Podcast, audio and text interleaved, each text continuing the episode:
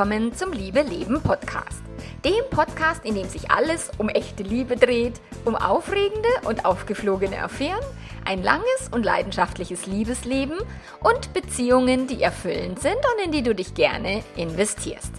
Ich bin Melanie Mittermeier, Affärenmanagerin und Liebescoach und ich freue mich total, dass du da bist. In der heutigen Episode geht es um unerfüllte Bedürfnisse in einer Beziehung oder warum kann er nicht mal was mir zuliebe tun? Ganz viel Spaß dabei!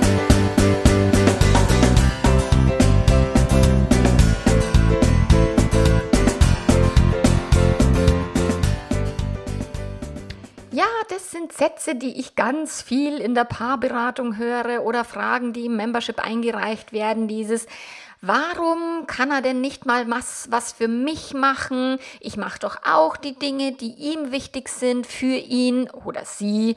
Warum kann er oder sie sich nicht mehr Mühe geben? Oder einer meiner Lieblingssätze ist, ist es denn zu viel verlangt? Und den kenne ich schon aus meiner Kindheit. den haben auch tatsächlich Eltern gerne mal parat. Ist es denn zu viel verlangt, dass das Kind das Zimmer aufräumt, dass der Partner mit zur Familienfeier geht, dass die Partnerin öfter mal einen Blowjob macht? Whatever. Also das ist etwas, was mir in meiner Arbeit jeden Tag begegnet, dass Menschen denken, Ihr Partner, Ihre Partnerin sollte etwas tun, auch wenn er oder sie es nicht möchte. Und da, damit wird dann verknüpft, okay, die andere Person liebt mich und macht sogar Dinge wie Buchhaltung oder eben sich auf Familienfeiern rumzulangweilen, weil er oder sie mich so unfassbar liebt. Und tatsächlich ist es etwas, was wir zu Beginn einer Beziehung viel machen. Wir machen Dinge für die andere Person, die wir selber eigentlich nicht tun würden wollen. Ich meine, ich bin mit meinem Mann, ich bin 2003 mit dem Mountainbike durch Kirgistan geradelt auf unserer Hochzeitsreise, was jetzt nicht unbedingt das bequemste Reiseziel war. Also wir hatten ein Zelt dabei und eben unsere Fahrräder. Ich bin jetzt nicht so die Supersportlerin, noch nie gewesen und habe gesagt, ja, ja, mache ich. Äh, von selber hätte ich das nie gemacht. Ich meine, hat mir nicht geschadet, war eine sehr intensive Reise, war wirklich eine sehr, sehr wichtige Erfahrung in meinem Leben. Und ich für mich alleine hätte sowas niemals gemacht. Und ich habe es nicht meinem Mann zuliebe gemacht. Das ist natürlich auch noch wichtig zu erwähnen, sondern A, war ich naiv, B, habe ich mir gedacht, ja, warum halt nicht, gell? Und C, habe ich das auch für mich gemacht, weil mir das wichtig ist in einer Beziehung, neue Dinge auszuprobieren, etwas zu machen, von dem ich noch nicht weiß, wie es läuft und wie es geht. Und ich meine, wir hatten tatsächlich auch unsere Momente auf dieser Reise, wo ich das Fahrrad hingeschmissen habe, in Tränen aufgelöst war und mein Mann irgendwie versucht hat, mich wieder einzufangen. So, natürlich ist es dann auch etwas, was nicht unbedingt ganz easy geht. Nur, ich meine jetzt tatsächlich nicht Experimente zu wagen oder etwas mit dem Partner mal zu, für den Partner zu tun, was man ähm, selber vielleicht auch auf die Idee gar nicht gekommen wäre und dann eigentlich irgendwie ganz cool findet, sondern ich meine wirklich die konkreten Dinge, die man nicht mag, die man dick hat, die man eigentlich vermeidet ums Verrecken. Und ich habe tatsächlich viele Affärenbeziehungen, wo Menschen dann plötzlich Dinge tun, die sie vorher in einer Langzeitbeziehung auch auf Bitten und auf Wünschen nicht gemacht haben, weil auch da wieder neue Beziehungen, man versucht sich von der besten Seite zu zeigen, man tut Dinge, die man in längeren Beziehungen dann eher schleifen lässt. Oder ich habe auch, als ich hier ähm, recherchiert habe für diesen Podcast im Internet, habe ich äh, auf Google dies, dies, diesen Suchbegriff gefunden. Warum bemühen sich Männer nur am Beginn einer Beziehung? Und auch gestern war das Thema im Membership ähm, nach einer aufgeflogenen aufgeflogenen Affäre, dass die, dass die Ehepartnerin gesagt hat, na ja, aber ich denke mir halt schon, jetzt könnte er sich halt mal mehr Mühe geben, er könnte halt mal öfter eine WhatsApp schicken oder mal einen Kuss-Smiley dahin packen und so. Und auch das ist das, was ich viel in, in, nach den aufgeflogenen Affären höre, ist, na ja, mit seiner Affäre gab es ja Bussi hin und Bussi her und Herzchen hier und Herzchen da. Warum tut er oder sie das nicht mit mir? Und auch da Achtung, Affärenbeziehungen oder frische Verliebtheit ist ein Ausnahmezustand im Gehirn. Da ist die hormonelle Gehirnvergiftung so krass am Start, dass wir da Dinge tun, die wir hassen und auch noch denken, dass wir das gerne tun und dass wir das toll finden. Also das ist einfach eine Ausnahmesituation. Deswegen ist es immer ein Unterschied. Geht es jetzt hier um eine frische Beziehung? Geht es um eine Affärenbeziehung? Geht es um eine frische Affärenbeziehung? Weil auch das erlebe ich immer wieder im Coaching und äh, in der Beratung Beratung, dass dann auch in Affärenbeziehungen das Engagement halt irgendwann nachlässt, weil unser Gehirn darauf programmiert ist, Energie zu sparen. Und wenn wir uns sehr sicher fühlen in einer Beziehung, dann ist das Gehirn nicht mehr gewillt, so viel Energie zu investieren, so viel aufzuwenden und, und Dinge zu tun. So, und jetzt ein konkretes Beispiel eben hatte ich im Coaching, dass es, da ging es um Familienfeiern und ähm, der Partner hatte halt da irgendwie keine Lust hinzugehen oder mochte halt den Schwager XYZ nicht so gern oder was auch immer. Und die Frau sagt dann ja, aber kann er das denn nicht mal mir zuliebe tun, auch wenn er es scheiße findet? Ähm, oder aus einer anderen Beratung so ein, ja, aber ich hätte doch so gern öfter einen Blowjob, warum kann sie mir nicht öfter einen Blowjob geben, selbst wenn sie es nicht, nicht mag. So, das ist mir doch total wichtig und ich fühle mich dann geliebt, gewertschätzt, whatever. Es ist halt sehr tricky, okay, wenn wir sowas vom Partner verlangen oder von der Partnerin oder erwarten und eine Erwartung ist was anderes als ein Wunsch. Natürlich kann man sich so viele Blowjobs oder Familienfeiern wünschen, dass der Partner da mitkommt oder die Partnerin, äh, wie man möchte. Eine Erwartung ist nochmal ein Unterschied. Die Erwartung ist eben an das Ergebnis gekoppelt, beziehungsweise die eigene persönliche Zufriedenheit ist dann eben an die Handlung gekoppelt. Und wenn der Partner, die Partnerin etwas nicht tut, was wir uns gewünscht haben, dann ist es fein. Wenn aber es eine Erwartung ist, dann sind wir angepisst, beleidigt, frustriert, resigniert. Und das Problem ist, wenn es einmal im Gehirn so anfängt zu wuchern, das ist wie so ein kleines Geschwür, was anfängt erstmal klein zu sein, so ein, ach, er könnte sich ja doch mehr Mühe geben oder ich habe das Gefühl, früher war das Engagement besser oder ich mache so viel für ihn oder sie und warum kommt es nicht zurück? So, das Gehirn fokussiert sich dann halt mehr und mehr auf den Mangel und auf das, was fehlt und das, was der Partner oder die Partnerin nicht liefert und auf die unerfüllten Bedürfnisse. Und je mehr das Gehirn eben auf die unerfüllten Bedürfnisse achtet, desto mehr unerfüllte Bedürfnisse tauchen auf. Und das wird dann vom Geschwür her halt immer größer, größer, größer und vergiftet im Laufe der Zeit die Beziehung. Und damit meine ich aber nicht, dass man den Partner nicht bitten kann oder dass man der Partnerin nicht einen Wunsch äußern kann oder über Blowjobs oder wie viel Sex ist wichtig, wie viele Familienfeiern wollen wir besuchen, dass wir da nicht drüber reden sollen. Darum geht es nicht. Oder dass du alles toll findest, was der Partner, die Partnerin nicht tut oder tut, sondern dass es wirklich erstmal darum geht, dir bewusst zu werden, ist, bist du gerade im Mangel das Erlebnis, also bist du im Mangelfokus oder bist du auch hast du gleich viel Fokus auf das, was in eurer Beziehung gut läuft, was der Partner, die Partnerin vielleicht auch an Engagement liefert, was er oder sie sogar tut, ohne es gerne zu tun, nur für dich.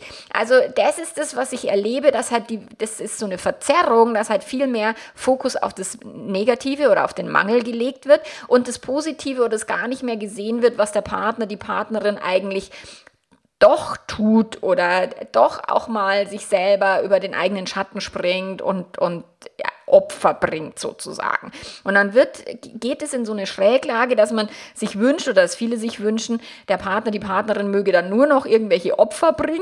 Und das Problem ist nur, wenn der andere oder die andere das wirklich tun würde, fühlt sich die andere Person ja ständig scheiße. Also das heißt, wenn man für den Partner, die Partnerin permanent irgendwas tut, was man eigentlich gar nicht will und es auch dann noch erwartet wird und dann auch noch irgendwie gesagt wird, aber hier hast du es nicht gemacht und da fehlt mir noch was und da hätte ich gern noch ein Bedürfnis von dir befriedigt, dann fühlt sich die andere Person halt entweder ähm, überwältigt, also so überfordert mit, oh, was soll ich denn hier noch alles machen? Oder ich habe aber auch Bedürfnisse und wieso kannst du meine nicht befriedigen? Und dann geht es irgendwann in so eine gegnerische, in so gegnerische Lager, wo man sagt, ja, aber ich habe dir jetzt fünf Bedürfnisse erfüllt und du mir nur drei oder zwei oder also dann wird so so ein gegenseitiges Aufrechnen, was tust du für mich und was tue ich für dich und es ist nie genug.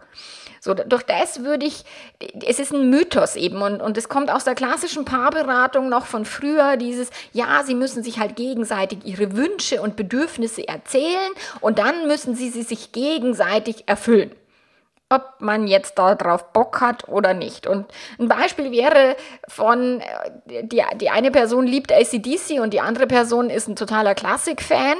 Und natürlich kann die eine Person mal auf ein ACDC-Konzert mitgehen, aber sie wird da nicht so viel Spaß haben wie auf ein Klassikkonzert. Und der ACDC-Fan schläft vielleicht im Klassikkonzert ein und denkt sich, Gott, was mache ich hier eigentlich? Und man kann das durchaus tun, für die Beziehung, für die Zeit zu zweit, weil einem das selber wichtig ist, mit dem Partner, mit der Partnerin mitzugehen oder ihm oder ihr zu zeigen, du bist mir wichtig, deine Interessen sind mir wichtig und ich möchte sie zumindest mit dir teilen, auch wenn sie nicht voll meine Interessen sind und nicht voll meins, mein Ding ist. So, und da sind wir jetzt beim Want Match. Und das Want Match ist etwas, ein Konzept, was ich eben von meinem Coach gelernt habe und was ich im Membership auch bei, bei lehre, ist Want Match bedeutet, je mehr Want Matches ihr habt in eurer Beziehung, also beide wollen das Gleiche, beide haben Bock drauf, beide haben eben ein Want Match. Es, über, es ist eine Übereinstimmung von dem, was sie wollen,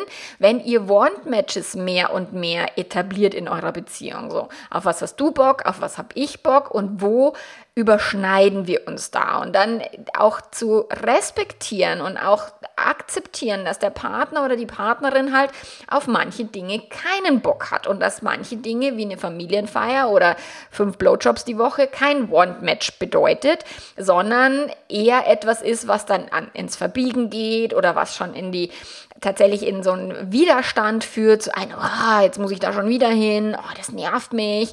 Das wirkt sich auf die Beziehung am Ende nicht positiv aus, auch wenn du dann das Gefühl haben magst, oh, er oder sie hat etwas mir zuliebe getan und ich fühle mich so toll damit. Am Ende vergiftet es dennoch die Beziehung, weil die andere Person das Gefühl hat, ich habe jetzt was geopfert und ich habe jetzt was liefern müssen, was ich nicht wollte. So, deswegen dürft ihr bei der Bedürfnisbefriedigung, bei der gegenseitigen Bedürfnisbefriedigung, da sehr viel mehr drauf achten, haben wir hier ein Want-Match oder geht es wirklich darum, dass jemand etwas dem anderen zuliebe tut und das dann auch gewertschätzt wird und respektiert wird und ihre, eure Want-Matches gefeiert werden, aber auch die Unterschiede ähm, nicht dazu benutzt wird, gegenseitig zu kämpfen und zu sagen, du bist da falsch, du gehst, du, du willst ACDC, ACDC ist scheiße, ich will lieber Klassik oder Schlager oder was auch immer, sondern wirklich zu sagen, okay, dein Musikgeschmack ist mein Musikgeschmack, dein Musikgeschmack und meiner ist meiner und wir beide können ja trotzdem mal ab und an dem anderen zuliebe auf so ein Konzert mitgehen, ohne dass es wirklich ein Want-Match bedeutet. Und je nachdem, wie, wie die, der Partner oder die Partnerin halt so von der Persönlichkeit ist, es gibt halt Menschen, die sind so ein bisschen trotziger und mehr Gegenbeispielsortierer. Tatsächlich sind es eher auch die Männer, die sagen, boah, was, was ein Scheiß, da habe ich keinen Bock drauf, das will ich nicht, das mache ich nicht und können sich besser abgrenzen. Und bei den Frauen erlebe ich, dass sie vermutlich durch die Rollenvorbilder noch aus den 50er Jahren eher versuchen, es den anderen recht zu machen, es dem Partner recht zu machen und sich wirklich zu verbiegen und dann Dinge ständig zu tun, die sie gar nicht will. Also das erlebe ich sehr, sehr viel stärker bei den Frauen. Und auch da sind wir wieder bei dem Thema Sprache der Liebe, was ich schon vor ein paar Podcast-Folgen mal irgendwie erwähnt habe, dass es halt so toxisch werden kann, also gefährlich giftig werden kann, wenn man sagt, ja, und jetzt weiß er oder sie doch meine Sprache der Liebe, warum bemüht er oder sie sich nicht?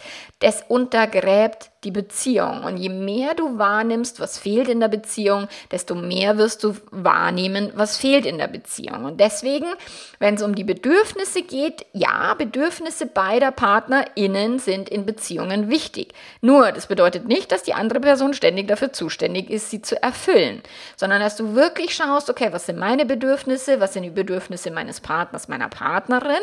Ihr könnt eine Liste machen, wenn ihr euch über Bedürfnisbefriedigung streitet, dann könnt ihr tatsächlich auch eine Liste machen, so was ist mir wichtig, was möchte ich gern oder auf welche Feier will ich dich dabei haben und warum.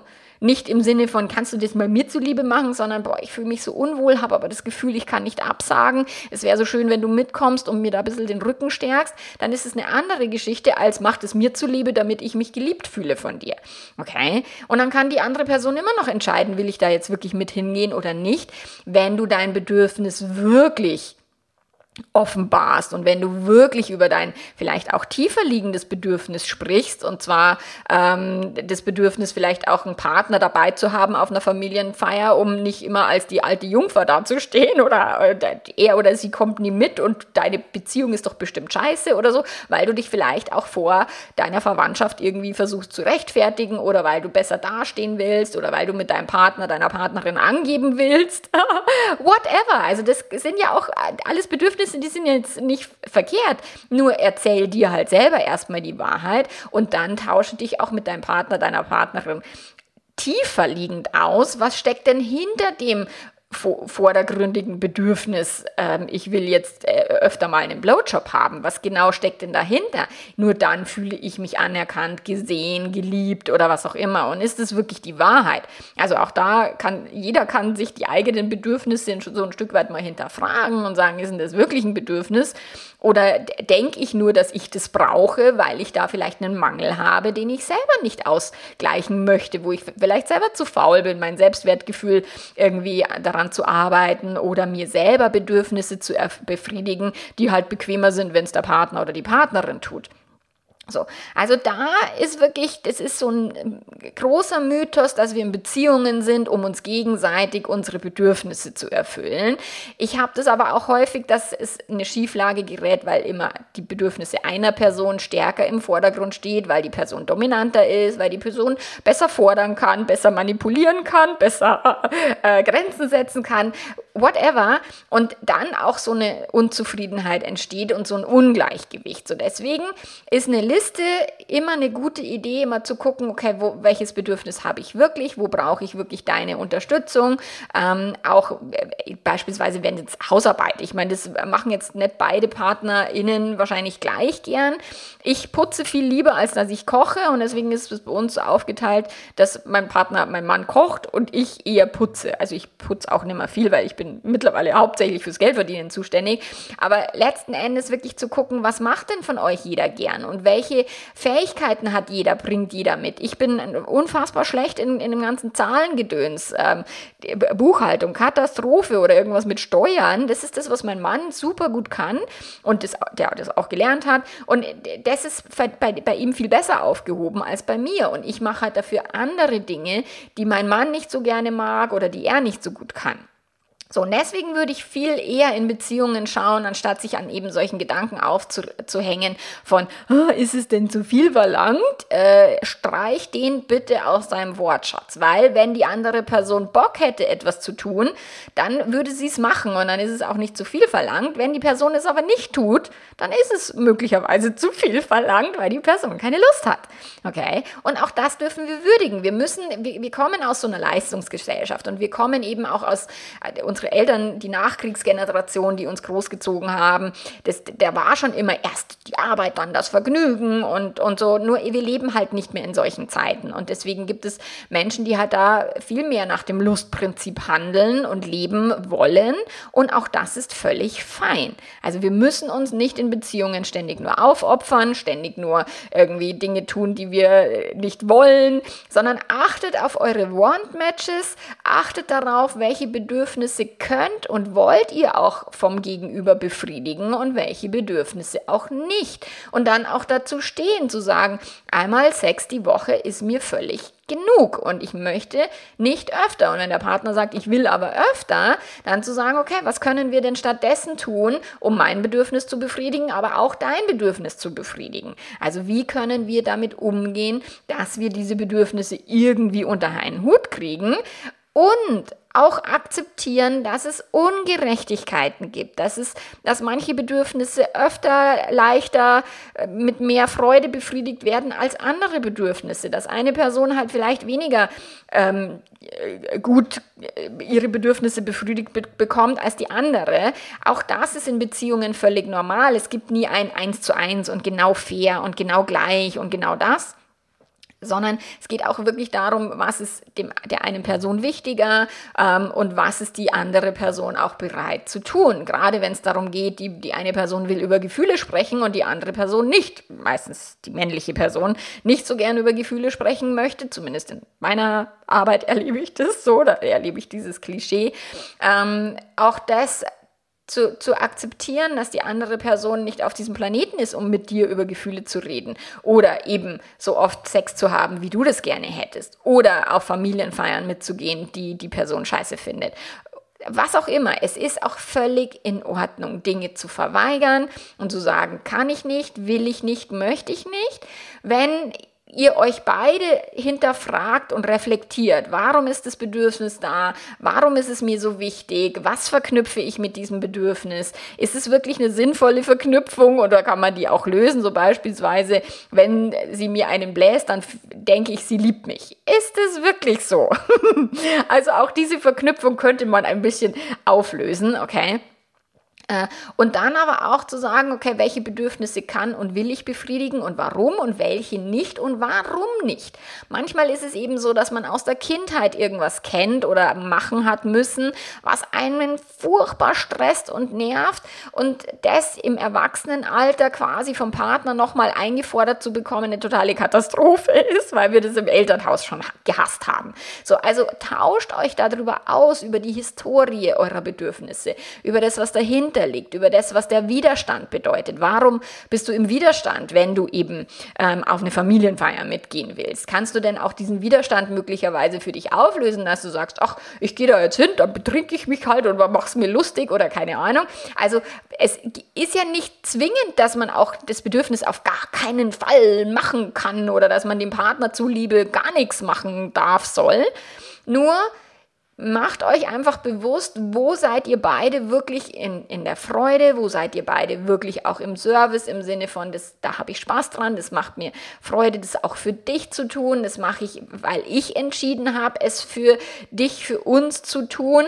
Und bleibe immer bei der Eigenverantwortung, weil auch wenn du entscheidest, viel für die Beziehung zu geben oder viel zu tun, was du vielleicht nicht so ganz so gerne tust und dein Partner oder deine Partnerin ist eher bei sich und kann mehr Grenzen setzen oder ist nicht so freigiebig mit dem, was, was er oder sie macht, ohne Bock zu haben. So, auch dann übernimm die Verantwortung und sage, mir ist es trotzdem wichtig. Und wenn du Nachrichten mit, mit Kuss-Smiley verschicken willst, dann kannst du das gerne tun. Wenn du etwas für diese Beziehung tun willst, mach das für die Beziehung, auch wenn die andere Person es nicht machen kann, will oder was auch immer. Wenn du eine Liebessprache hast, die du gerne sprichst, dann gib sie an deinen Partner weiter. Wenn du die Liebessprache deines Partners, deiner Partnerin sprechen möchtest, kannst du das total gerne tun.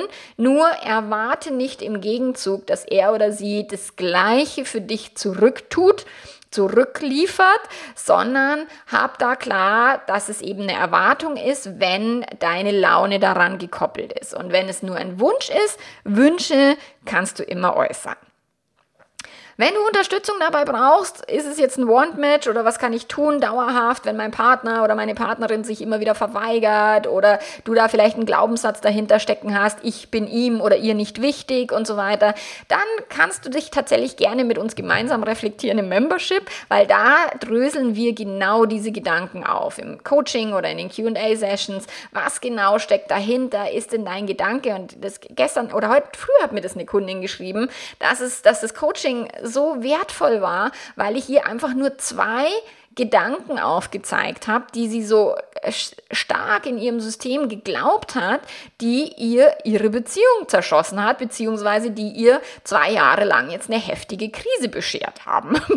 zwei Gedanken. Und wenn wir diese Gedanken umgedreht bekommen oder diese Gedanken auf einen anderen Weg lenken oder verstehen, was wir denn eigentlich dahinter gesteckt denken, fühlen, meinen, dann kann sich tatsächlich auch eine komplette Krise in Luft auflösen. Es kann sich ein komplettes Beziehungsstressthema äh, verändern, wenn wir checken, okay, was genau tue ich da auf einer Gedankenebene und auf einer Erwartungsebene und wie sind meine Emotionen dran gekoppelt. Und damit äh, gehst du viel entspannter ins, in, durch deine Beziehungsthematiken, durch irgendwelche eben Ungleichheiten, Ungerechtigkeiten, weil auch das ist in Beziehungen völlig normal. Und wie gesagt, wenn du uns dabei, äh, wenn du dich dabei unterstützen lassen willst, komm gerne ins Membership. Und ansonsten hören wir uns nächste Woche wieder. Bis dahin, mach's ganz, ganz gut. Arrivederci, ciao, ciao.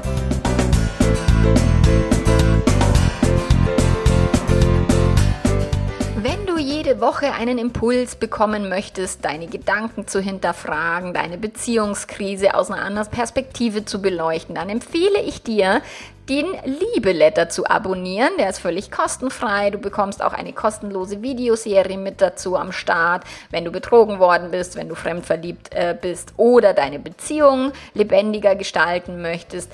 Hol dir den Liebe-Letter und lass dich inspirieren, wie du eben deine Gedanken nutzen kannst, um deine Beziehung erfüllt und glücklich zu gestalten. Ich freue mich auf dich und wir hören uns nächste Woche wieder. Bis dann. Ciao, ciao.